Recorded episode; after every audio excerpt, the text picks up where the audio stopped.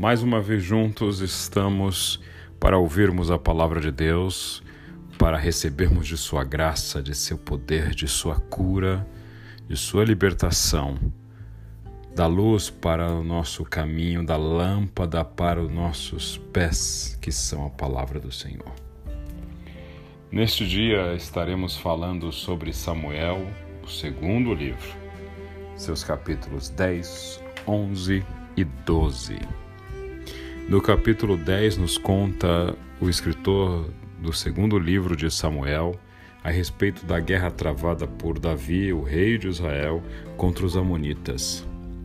Morre o rei Naás dos Amonitas, e Davi então envia mensageiros para consolá-los, especificamente seu filho Hanum, filho deste rei amonita chamado Naás, que, segundo nos conta o texto, este rei teria sido bondoso com Davi, apesar de não sabermos, por não haver registro histórico, qual teria sido este ato de bondade praticado por Naás.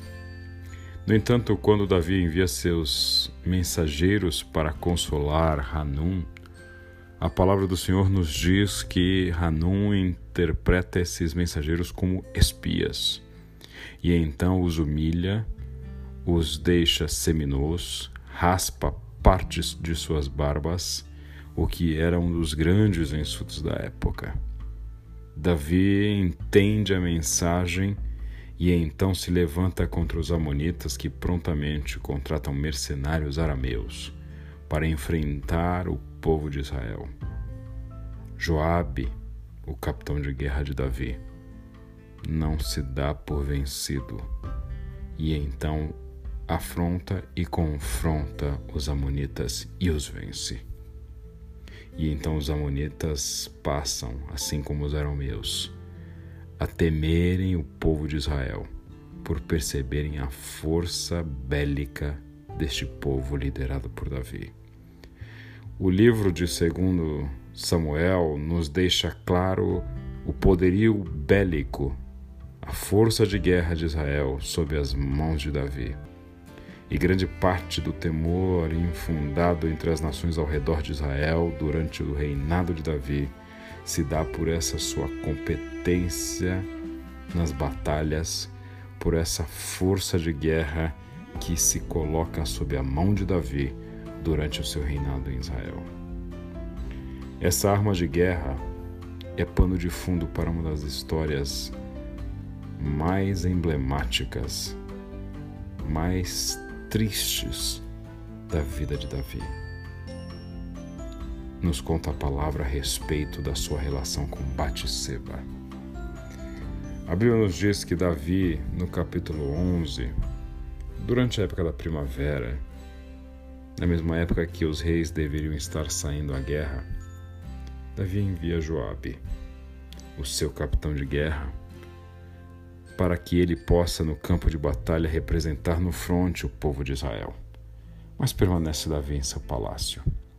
E de seu palácio, mais especificamente de sua varanda, ele percebe uma bela mulher se banhando, a deseja. A luxúria consome seu coração e então Davi se deita com ela. Davi então tem relações sexuais com Batseba, ainda que esta seja casada.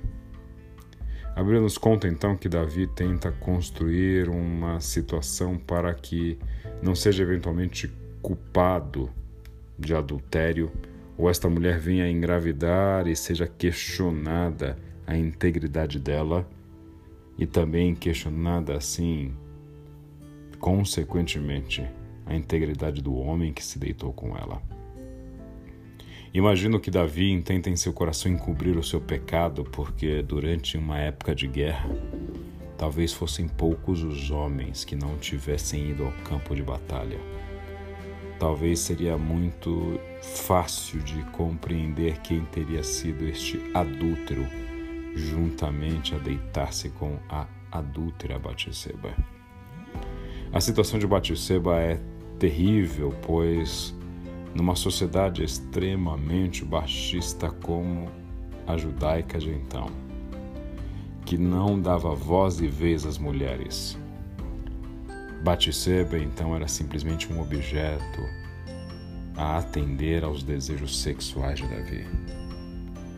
Davi então constrói esse estratagema para encobrir o seu pecado e chama de volta o marido de Batseba, Urias, para que ele possa voltar à sua casa, deitar-se com ela, quem sabe engravidá-la. No entanto, Urias, ao voltar, come e bebe no palácio, mas decide dormir às portas do palácio, por dizer ao rei: Não é justo que eu vá para casa, que eu me deite com minha mulher, enquanto o teu povo luta nos campos. Davi embebeda Urias, esperando que esse então, bêbado, dominado pelo álcool, volte para casa e se deite com Batseba. Mas assim novamente não acontece. Diferentemente de Davi, Urias é fiel. E então Davi decide colocar Urias no fronte de batalha, para que ele morra, para que ele deixe de ser um obstáculo aos seus desejos irrefreados pelo corpo, pelo sexo com Batseba. Davi então chama Joabe e Joabe se torna cúmplice de sua atitude impensada. E então Urias morre. E Davi definitivamente toma Batseba como sua esposa, recolhendo em sua casa.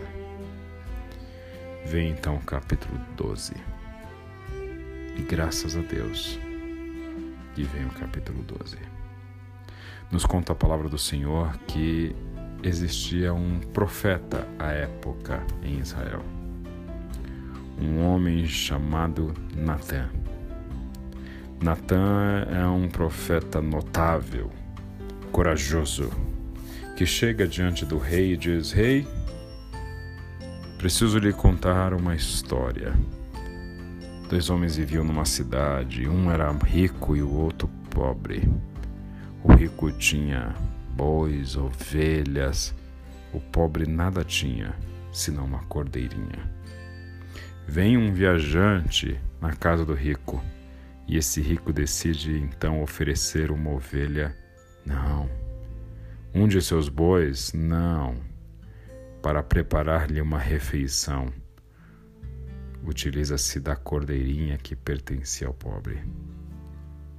Davi então se enche de ira, se levanta de seu trono e diz: Juro pelo nome do Senhor que o homem que fez isso merece a morte. Deverá pagar quatro vezes o preço da cordeira, porquanto agiu sem misericórdia. Ao que imediatamente vocifera Natã: Você é este homem. Eu ungi, rei de Israel, diz o Senhor o livrei das mãos de Saul, dei-lhe a casa e as mulheres do seu senhor, dei-lhe a nação de Israel e Judá, e se tudo isso não fosse suficiente, eu lhe teria dado mais ainda. Porque você desprezou a palavra do Senhor, fazendo o que ele reprova. Você matou Urias. Por isso a espada nunca se afastará de sua família, pois você me desprezou e tomou a mulher de Urias para ser sua mulher. E continuou o Senhor através de Natã. De sua própria família trarei desgraça sobre você. Tomarei as suas mulheres diante dos seus próprios olhos e as darei a outro, e ele se deitará com elas em plena luz do dia. Duras as palavras de Natã, e mais duras ainda quando a compreendemos de uma perspectiva histórica que demonstra que de fato isso aconteceu. Absalão, anos mais tarde, em texto que ainda iremos enfrentar, filho de Davi, toma o seu reino, toma suas mulheres, e a espada cai sobre a casa de Davi. Davi, então envergonhado, é exposto e reconhece que pecou contra o Senhor. Mas Natan continua: O Senhor te perdoa. Você não vai morrer. mas quem vai morrer é o menino que está no ventre de Batseba. Davi percebe que um inocente pagará pelo seu pecado. E é assim que o menino nasce, ele passa dias em jejum, em oração, até que o menino morre. E então Davi se banha e decide seguir uma vida que jamais apagará de sua memória o peso de seu pecado. E então vemos a história da consequência do pecado de Davi. E essa história nos deixa algumas marcas indeléveis. Essa história nos revela algumas coisas bastante críticas na nossa caminhada sobre a vida. Quando vemos a história de Davi e Batseba, alguns pontos eu gostaria de ressaltar a você. O primeiro é que os nossos pecados, todos eles, têm consequências. A Bíblia não nos autoriza a dizer que existem pecados maiores do que outros. O sangue de Jesus foi necessário para pagar o meu e o seu pecado, seja de qual natureza for. Pois tenha sido uma pequena mentira, um, um homicídio, tenha sido um desvio de bilhões ou uma simples omissão de informações, tenha sido um pequeno segredo a esconder um pecado, até mesmo uma deflagração de uma conspiração contra nações. Diante do Senhor, todo pecado é uma mácula que suja nossa alma e nos afasta de Deus. Portanto, se diante do Senhor não existem pecadinhos ou pecadões, se qualquer pecado é suficiente para me afastar de Deus e exige o pagamento do derramamento do sangue de um inocente para o perdão deste pecado, o que existe de diferença entre os pecados, seja de qual natureza eles forem, são as consequências que eles nos trazem. E existem pecados que trazem consequências não somente individuais, mas sociais, sobre terceiros e o pior de tudo, sobre inocentes. A nos conta que o pecado de Davi trouxe uma consequência trágica, não somente sobre Davi, mas sobre a família de Davi, sobre os filhos de Davi, sobre as esposas de Davi sobre um bebê inocente que perde a vida por causa do pecado de Davi. A grande reflexão que precisamos fazer ao confessar nossos pecados, ao buscar uma vida de santidade diante de Deus é: quem são os terceiros inocentes que sofrem com os nossos pecados? E esses pecados não precisam ser necessariamente sexuais.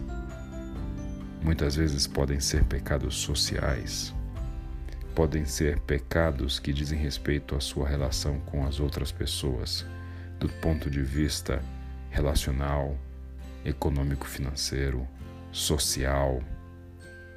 Quais são as consequências deste teu pecado e deste meu pecado que estão fazendo inocentes perecerem? O pecado também, como nos traz nesta história de Davi Batseba, sempre traz em seu bojo uma história de exploração. Batseba era uma mulher que estava ali na sua casa, talvez se resguardando para que ao voltar da batalha Urias a encontrasse em casa. Talvez arrumando esta casa para que quando Urias chegasse ela estivesse cheirosa preparada para o descanso de seu marido.